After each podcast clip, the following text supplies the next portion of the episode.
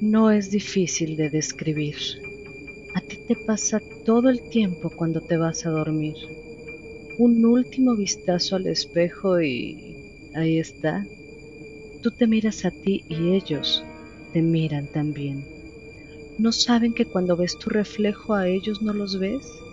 Y en esa idea aceptan tu mirada como una invitación.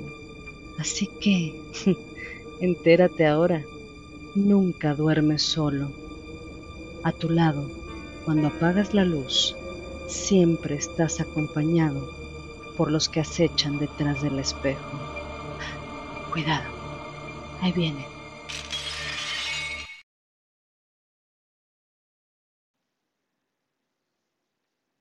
Hola, buenas noches a todos. Bienvenidos a este segundo episodio de Los que acechan detrás del espejo. Y bueno, vamos a probar un poquito de, cosas. Como ustedes saben, estamos empezando en esto de, de los podcasts. Este es el segundo episodio apenas. Así que quiero empezar tratando de mitigar un poco los sonidos de alrededor. Esperemos que sea muy ligero lo que se alcance a oír, pero que nos ayude. Y bueno, quiero, quiero comenzar esta noche con, el extracto de un libro. Eh, este libro es, eh, ha sido escrito por eh, Nicholas Bowling. el libro precisamente se titula La noche de las, no, La hora de las brujas.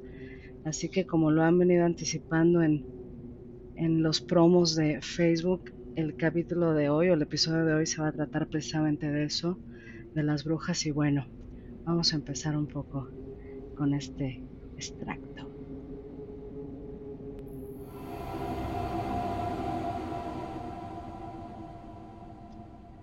El golpe en la puerta sonó con más fuerza esta vez.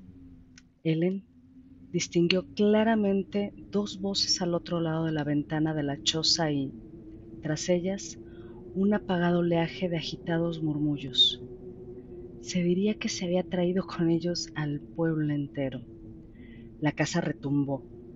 Helen miró la puerta, luego el caldero que estaba en la lumbre y luego de nuevo la puerta.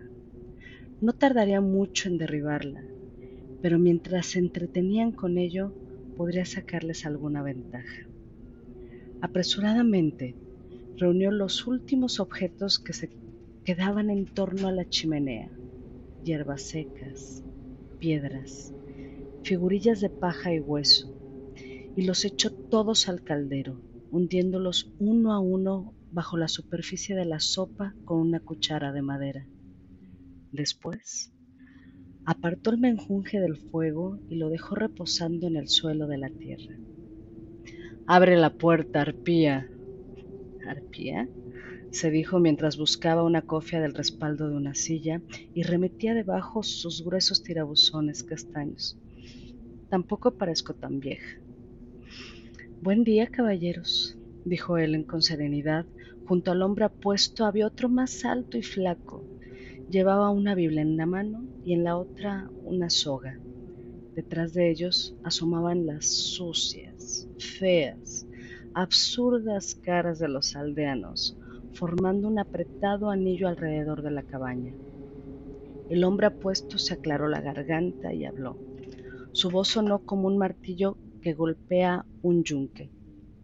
Ellen Greenlife, por la autoridad del Malius Maleficarum, se te acusa de practicar brujería, de renegar de Dios Todopoderoso y de su Hijo Jesucristo, de sellar una alianza con el diablo y de cometer varios crímenes de hechicería y necromancia, con los cuales has maldecido y afligido a los buenos vecinos de Fordham.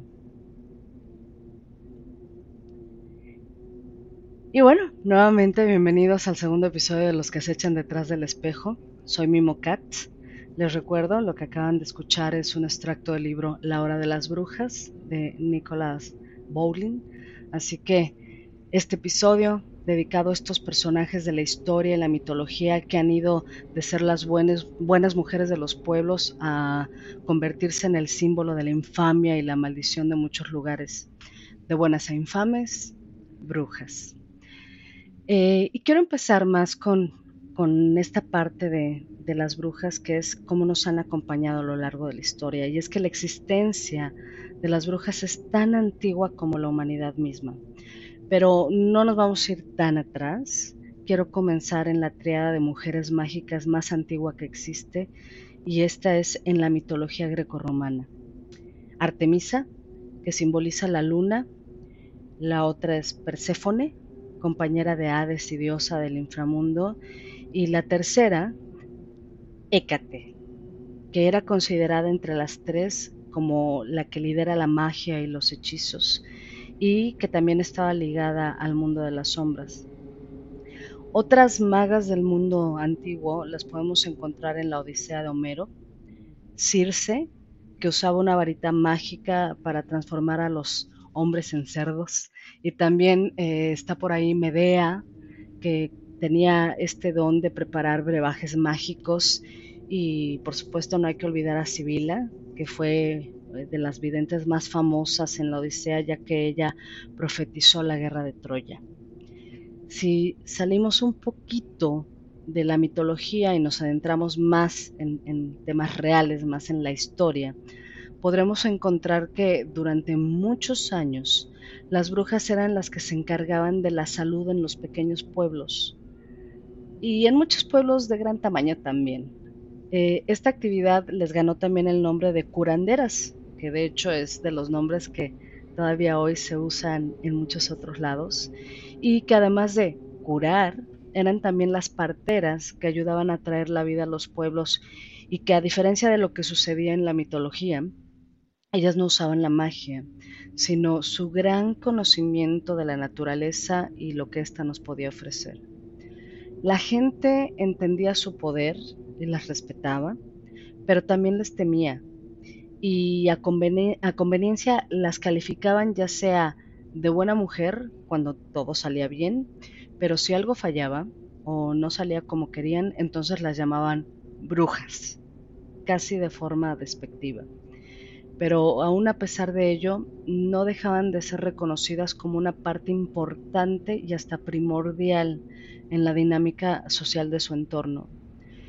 Claro, como todos sabemos, esto cambia en la Edad Media, donde la nueva concepción de la Iglesia cristiana de que solo Dios es capaz de curar el cuerpo y el alma hizo que a todo aquel que se intentara meter en estas prácticas de la curación de la forma que fuera, fuera perseguido, encarcelado, juzgado y ajusticiado, muchas veces todo al mismo tiempo y por el mismo persecutor.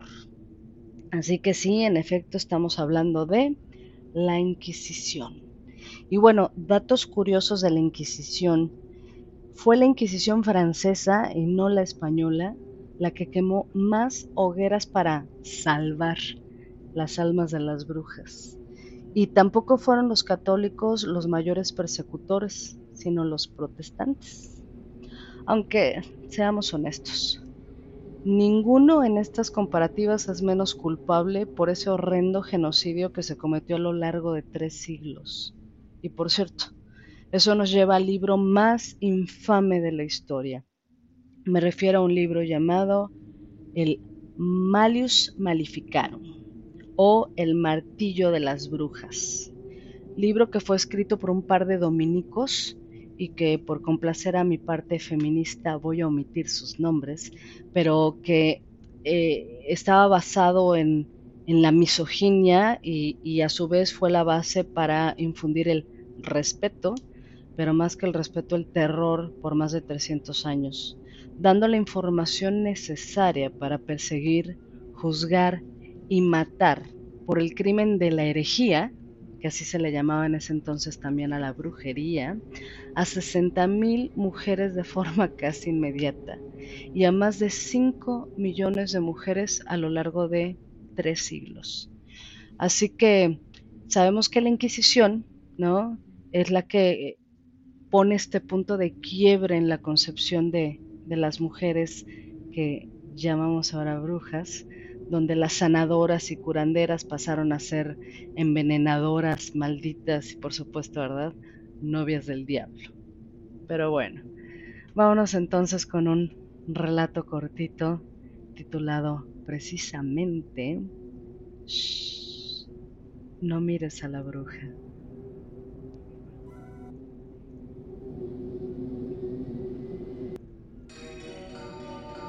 Esta me gusta más. Desde niña he escuchado relatos sobre brujas. No las que vuelan sobre escobas y tienen enormes narices con verrugas, sino las que se convierten en pájaros.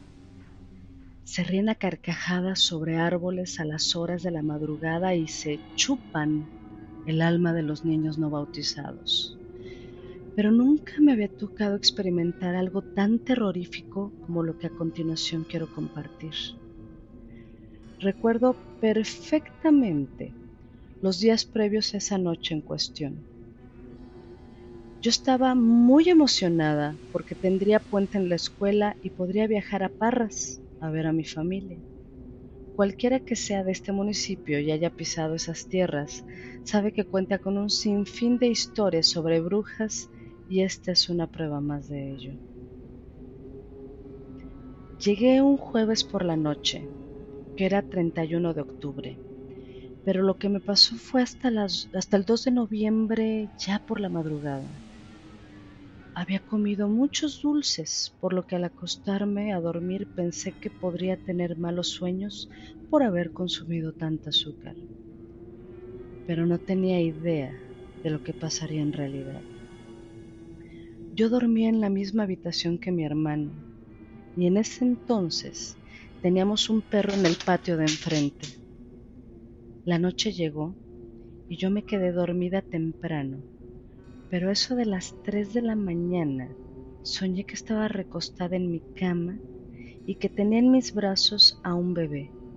Yo nunca he tenido hijos, pero podía sentir claramente el cuerpo cálido del bebé descansando sobre mi brazo derecho y muy, muy pegado a mi pecho. Incluso segundos antes de despertar, pude sentir que realmente había un bebé recostado a mi lado. Cuando por fin estuve despierta y bien consciente, me di cuenta que había un frío en la habitación que me congelaba la garganta y me paralizaba todas las extremidades. No recuerdo qué clima hacía, pero sí recuerdo que sentía un frío inexplicable.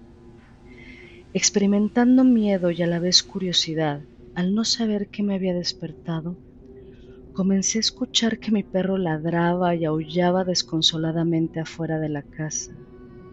Pero, extrañamente, también escuchaba a un bebé llorar.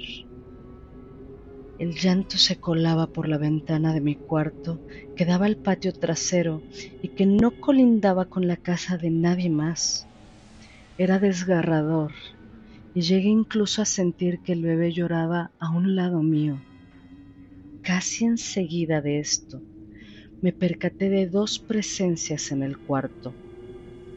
Sé que es difícil de explicar con palabras y es mucho más difícil creer pero yo sabía que en ese cuarto, además de mi hermana y yo, había otros dos entes, aunque por alguna razón que no logro comprender, tengo la conciencia de que uno de esos entes se sentía como la presencia de mi abuela, que había muerto hace más de diez años. El momento se sintió como una eternidad, pero en realidad solo habían pasado unos segundos desde que desperté. Yo seguía sin poder hablar o moverme. Desesperaba mucho, mucho, mucho más. No podía gritar. Y no podía despertar a mi hermana para que confirmara lo que yo veía. Cuando al fin pude mover la cabeza para tratar de ver el otro ente que no era mi abuela y que estaba junto a mi cama,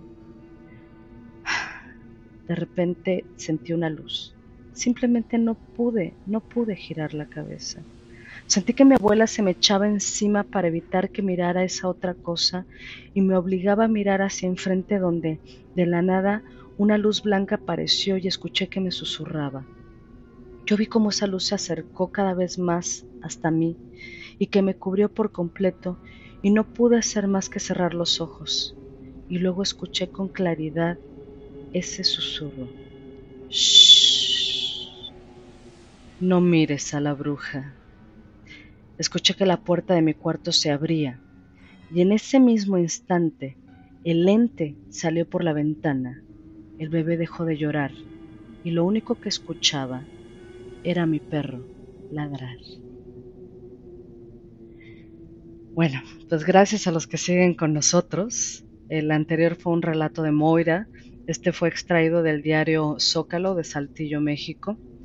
Y aunque las brujas nos acompañan desde toda la vida, pues este es, un relato muy moderno de gente que, sigue hablándolo como cosas que les han pasado. Pero, pero me quiero regresar al mito de las brujas. Y, y, más al mito de la bruja malvada. Y no me refiero a la de Disney, eh, sino al resultado de la imaginación de otro Nico llamado Hans Snyder, quien combinó a cuatro figuras ya conocidas para llegar a esta concepción de la, bruja actual que tenemos. Combinó el brujo eterno, el elaborador de pactos, el comensal de una cena caníbal y las antiguas estriges volando de noche. Y aquí hago un comentario al margen para los que no saben qué son las estriges, igualito que yo cuando no sabía y empecé a hacer esta investigación. La estrige es un tipo de vampiro del folclore eslavo, al cual le vamos a dedicar más tiempo en el futuro en algún episodio dedicado precisamente a ellos, a los vampiros. Pero bueno, regresamos a este personaje resultado de la fusión de cuatro figuras antiguas que nos deja con el estereotipo de la bruja. Pero aún este estereotipo eh, tiene también sus, sus variaciones, ¿no? Eh, uno de ellos la presenta como arrugada y vieja, pero también estaba la bruja joven y seductora que fue la favorita de la iconografía romántica de los siglos XIX y XX. Y por supuesto que todos conocemos la combinación de ambas, es decir, esta, esta mujer arrugada, vieja y fea que se come a un niño o a varios para convertirse precisamente en esa mujer joven, hermosa, seductora y tentadora que tiene vida eterna de alguna forma, ¿no? Así que gracias Hans Snyder. Pero bueno, para aquellos que quieran saber más de la historia resumida de las brujas, les recomiendo el artículo Las brujas en la historia, que fue escrito por Isabel Genovés y el cual pueden encontrar en el sitio español losojosdeipatia.com.es. Como lo veo, hay dos tendencias en la aceptación del personaje de la bruja, la de la mujer conocedora de la naturaleza, conectada con los elementos de la tierra y el don de la sabiduría que le ha sido heredado por siglos de cómo aprovechar el poder curativo de las plantas, la energía y la vibración de los minerales e incluso la luz y la atracción de los astros para un propósito de bienestar. Personalmente, esta perspectiva es la que yo prefiero pero, por el otro lado, está la de ese ser que combina lo asqueroso de sus pócimas, lo cruel del desprecio por la vida, lo siniestro de, servirle al mal, y lo infame de la venta de su alma al diablo a cambio de alargar su vida y tener poder sobre otros. Y aunque esta no es mi favorita, no deja de ser sumamente interesante Así que me voy a estacionar en esta perspectiva lo que resta del programa. Lo que quiero decir es que, con todo respeto a las brujas modernas que hoy nos escuchan, hoy no voy a hablar de ustedes y de su sabiduría, sino que, haciendo honor al tema principal de nuestro podcast, el miedo a lo sobrenatural, me voy a centrar en la figura misteriosa y hasta terrorífica de la bruja. Pero para aquellos que quieren saber más de las brujas paganas, o relacionadas a los poderes curativos, les recomiendo el, libro La Wikipedia, no, la Wikipedia, perdón. Este es de, está escrito por eh, Lina Greenway y Sean Robbins y lo pueden encontrar en Amazon, aunque seguro en Wikipedia también encuentran muchas cosas. Pero bueno, volvamos a la figura infame de la bruja a través de la siguiente narración del folclore colombiano llamado precisamente así, las brujas. En los cacautales y florestas de mandrágora y crepúsculo aparecen las brujas, adivinadoras del destino, expertas en la lujuria y el brebaje. Han entregado el alma al diablo, bellas como el viento y el relámpago. Su deseo mayor consiste en entregarse a las delicias del espacio bajo los vértigos de la hierba mora y el vuelo nocturno amigas de las hienas y los venados de la cicuta. Las brujas aman los aquelarres, bajo las ceibas, cerca de los lagos y entre las estridencias de los grillos y las bestias nocturnas. Allí, coronadas de delirio y de tatuajes de blasfemia, bailan y cantan hasta el fin de la noche. Se entregan a los demonios Sacrifican niños en rituales de magia negra y en sesiones de alcohol y juego preparan nuevos bebedizos, nuevas posibilidades de perdición y encantamiento. Con el alba huyen, tal vez convertidas en pájaro o mariposa. Huyen porque con la luz pierden el poder de hechiceras y su habilidad de cabalgadoras de las escobas y del mal vampiras de los niños y perseguidoras de los hombres. Las brujas son seres que sólo se aplacan con la flor de ruda o de amapola. Temerosos de su aparición, algunos la llevan entre los bolsillos y la colocan en la almohada y la sentan en las casas. Saben que así ahuyentan el maleficio y el vuelo del pájaro gigantesco. Y bueno, el arquetipo de la bruja como ese ser que contiene en sí mismo, como si fuera un envase, la malignidad, el terror, la tentación y el peligro, nos ha acompañado a lo largo de los tiempos en escritos históricos y también fantásticos a través de noticias y libros. Sin embargo, como todos los temas que alcanzan promoción masiva, ha sido la pantalla la que catapultó esa imagen del conocimiento de todos. Y por favor no se ofendan si hago a un lado todas las referencias cómicas como Hechizada o las románticas como las brujas de Disney, pero prefiero referirme a ellas para tratar de transmitirles esa infame imagen a la que me refiero en películas como Haxan, la brujería a través de los tiempos, que se hizo en 1922.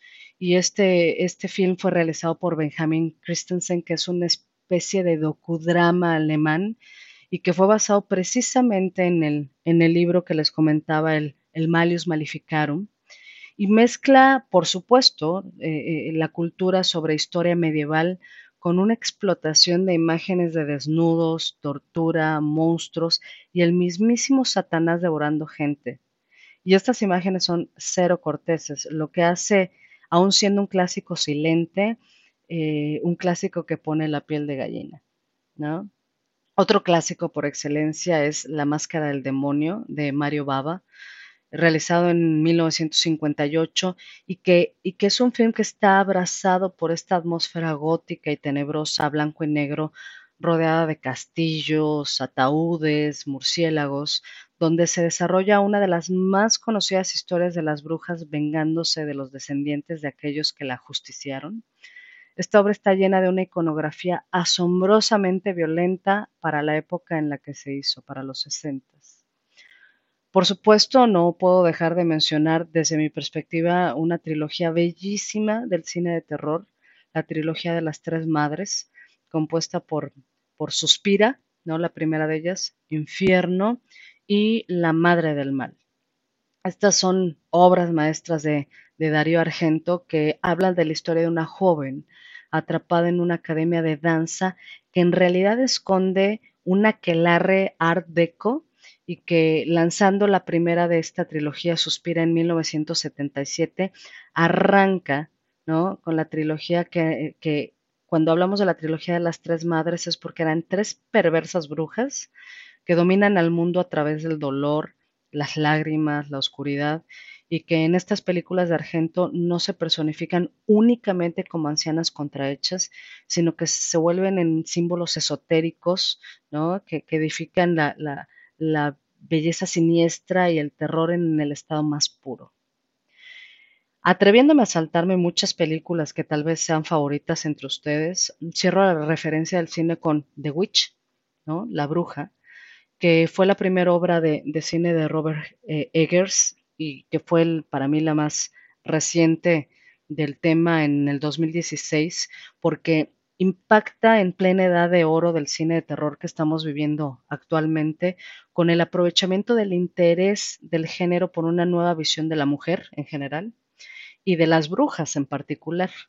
Aquí la historia de un adolescente bajo sospecha y su turbia relación con su propia familia, sirve como una alegoría de ciertas dinámicas sociales represivas, pero esta película muy inteligente, muy, muy inteligente, aprovecha eh, eh, la situación que rodea a, esta iconografía de las brujas y no renuncia a las cabras que hablan, ¿no? a los sustos diseñados en el momento preciso y un final épico. Se escuchan por ahí gatos, esos no son efectos de sonido. Tengo siete rodeándome, así que ya se empezarán a relacionar conmigo. Pero bueno, eh, las leyendas de las brujas, para, para, continuar con el tema, siempre han sido una fuente de miedo, pero también de mucha curiosidad, ¿no? Y, quiero compartir con ustedes, para mí, una, una leyenda que me, que me fascinó, eh, que se llama Las brujas de Laguna Grande, eh, y que nos, ayude, nos ayuda a, a visualizar de la mejor forma una noche de aquelarre. Pero bueno, vamos a esta pequeña narración.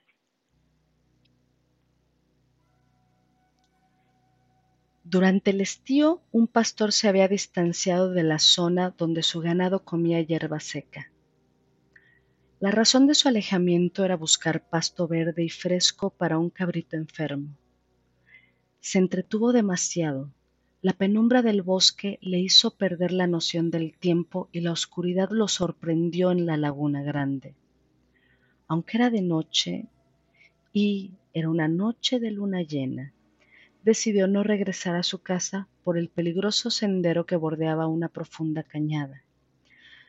Al lado de un brezo gigante se preparó una confortable cama con hojas de lechos. El cansancio de la jornada de trabajo hizo que se durmiera rápidamente. Sin embargo, alrededor de la medianoche se despertó. La luz de la luna inundaba aquel gran espacio sin árboles, y de todos lados surgían cuchicheos, crujidos, risas agudas, pero que a su vez eran también risas un tanto sofocadas. El pastor se subió el cuello de la vieja chaqueta. Se sentía así más protegido y seguro dentro de esa coraza de lana. En su pecho anidaban juntos el coraje y la superstición, solapándose y tratando de anularse mutuamente. Así, mientras ésta le susurraba que se guardase, aquel le alentaba para que aguzara el oído y averiguase lo que estaba sucediendo. Las risas sonaban cada vez más cercanas. Después, la luz de la luna descubrió al pastor una escena inusual. Decenas de mujeres salían de diversos puntos de la muralla vegetal que circundaba la laguna grande y corrían hacia el centro del calvero. Mujeres con el cabello suelto, desgreñado, largo, flameando al aire de la noche como banderas sombrías. Brujas que vociferan, chillan, berrean y dan palmadas, avanzando con saltos de geometrías inverosímiles. En algún lugar comienza a sonar un tambor. Un ruido sordo y lento que va hinchándose y apagando los otros sonidos, adueñándose del gran círculo donde ni la hierba crece, extendiéndose sobre el suelo húmedo de rocío y subiendo por las piernas de las mujeres que han formado un círculo fluctuante. Las brujas se balancean cadenciosamente, giran sobre sus pies descalzos. El tajaraste, con simetría errática, con agitada arritmia, con áspero reflejo en el sonido que fluye del tambor de piel de macho cabrío, mueve los brazos, las manos, los dedos que desatan los corpiños y las enaguas que se deslizan hasta el suelo. Los golpes del tambor se aceleran, las mujeres patalean, bailan más, más rápido, salmodian un pie de romance con voces agudas y monocordes. El pastor escuchaba espantado esa escalera de latidos y asistía enajenado al júbilo de los cuerpos desnudos que le iban remontando. La efervescencia y el arrobamiento van aflorando en los rostros de las brujas. Tambor, tambor, tambor. Los ritmos se dilatan, pies, brazos, manos, pelo, manos, brazos, pies. Círculos abiertos o cerrados, torbellinos de sombras femeninas agitándose en el suelo. Cada golpe de chácara es una historia hembra. Gara chácara, chácara, chácara. Ivalia, chácara, chácara, chácara. Beatriz, chácara, chácara, chácara. Cada compás, una tragedia. Garajonai, tambor, tambor, tambor. Wahedum, tambor, tambor, tambor. Baja del secreto, tambor, tambor, tambor. La bruja más vieja, la que sostiene el tambor en la mano, grita al borde del paroxismo. Jorge. Los golpes del tambor se avivan.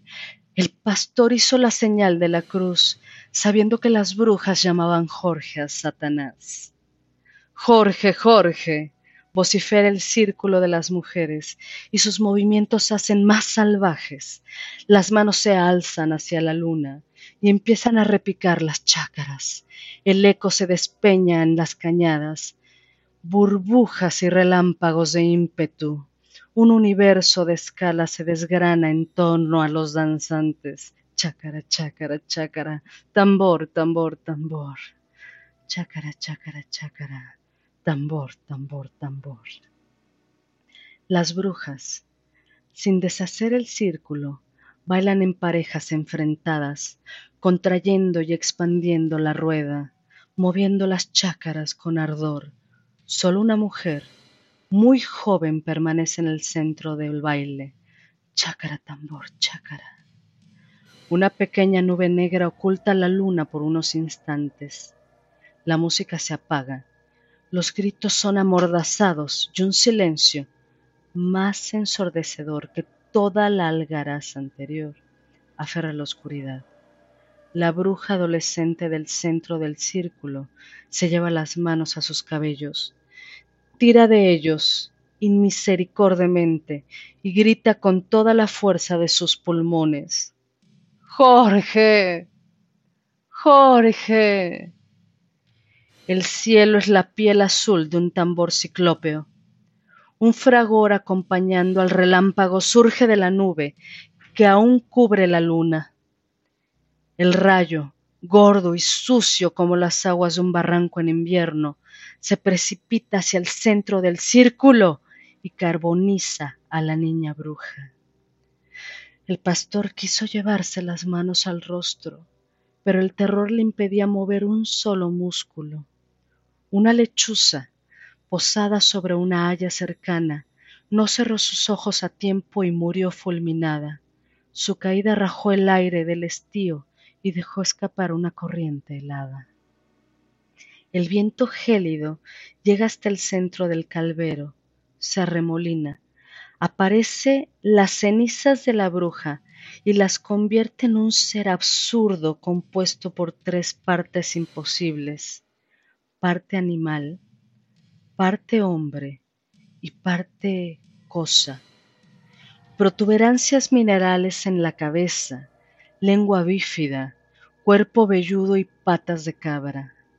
Debajo de su frente, chisporrotean las brasas de sus ojos purpúreos, tan grandes como los de una lechuza, tan inestables como si estuviesen recién injertados.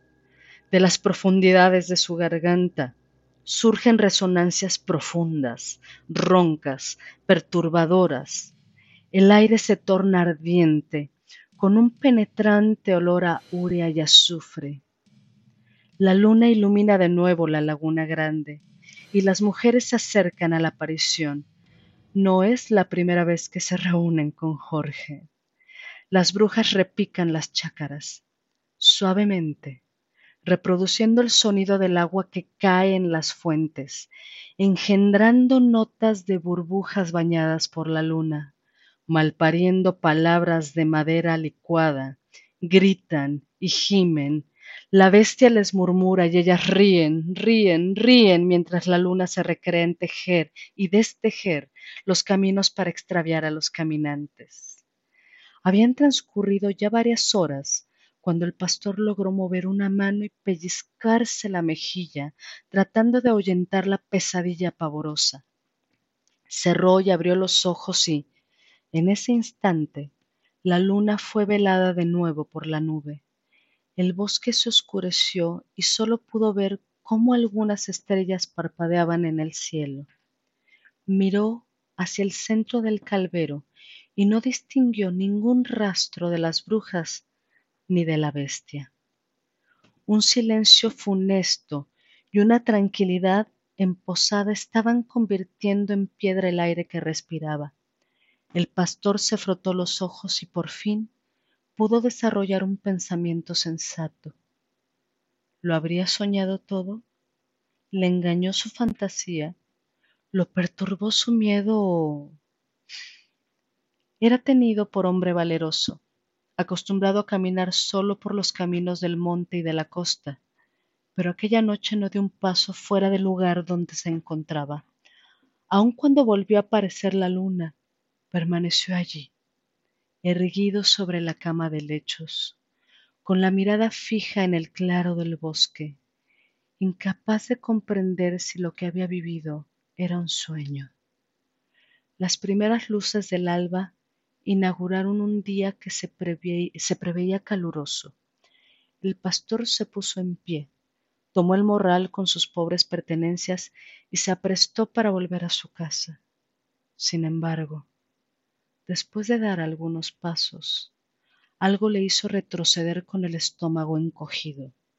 A pocos metros de su improvisado lecho, en la mitad del camino, yacía el cuerpo de una lechuza sin vida y sin ojos. Ah, lo que les acabo de leer es un extracto de la obra El corazón de la Gomera de Manuel Mora Morales, por si les interesa leer el libro completo, muy recomendable. Y bueno, como podremos ver, la fuente principal del miedo a las brujas tiene que ver con sus poderes, los cuales van desde poderes básicos y comunes, como el lanzamiento de hechizos o creación de pócimas, hasta poderes particulares e increíbles como la proyección de bolas de energía, o la bioquinesis, que es el, poder de manipular la fisiología propia o de otros, como los que se convierten en animales, y por supuesto, la inmortalidad, ¿no? Ya sea por contar con, con, el poder de la resurrección o la reencarnación, enaltecido con el acto más infame de todos y que provoca el mayor de los miedos, la venta de su alma en un pacto directo con el diablo el cual se revive bajo la luna llena en una reunión de múltiples brujas llamada Aquelarre, tal como el que acabamos de escuchar. Y bueno, quiero agradecerles a todos por permanecer hasta el final. Eh, este tema da mucho para hablar y creo que lo más difícil de haber armado eh, este programa eh, fue poder acotarlo solo a una parte o tener solo un enfoque de las brujas, ya que este tema es más como un pastel de tres chocolates, es decir, se antoja para mucho más y seguramente en el futuro así va a ser. Por lo pronto, yo me despido con el siguiente microcuento de terror titulado Las Brujas, eh, que es uno de los ganadores en la red eh, de microcuentos de terror en español y que fue escrito por Basilio Vernon. Espero, espero que lo disfruten. Era más de medianoche. Caminaba de regreso a casa acompañado de mi madre. Una lechuza nos sobrevoló soltando graznidos. Mi madre se persinó y bajo la mirada me dijo, es solo un animal. Y yo también dije en tono escéptico, es solo un animal. No la mires, contestó ella sin levantar la mirada. Está en el árbol. Sin reparar lo que hablaba mi madre, levanté la mirada y la vi.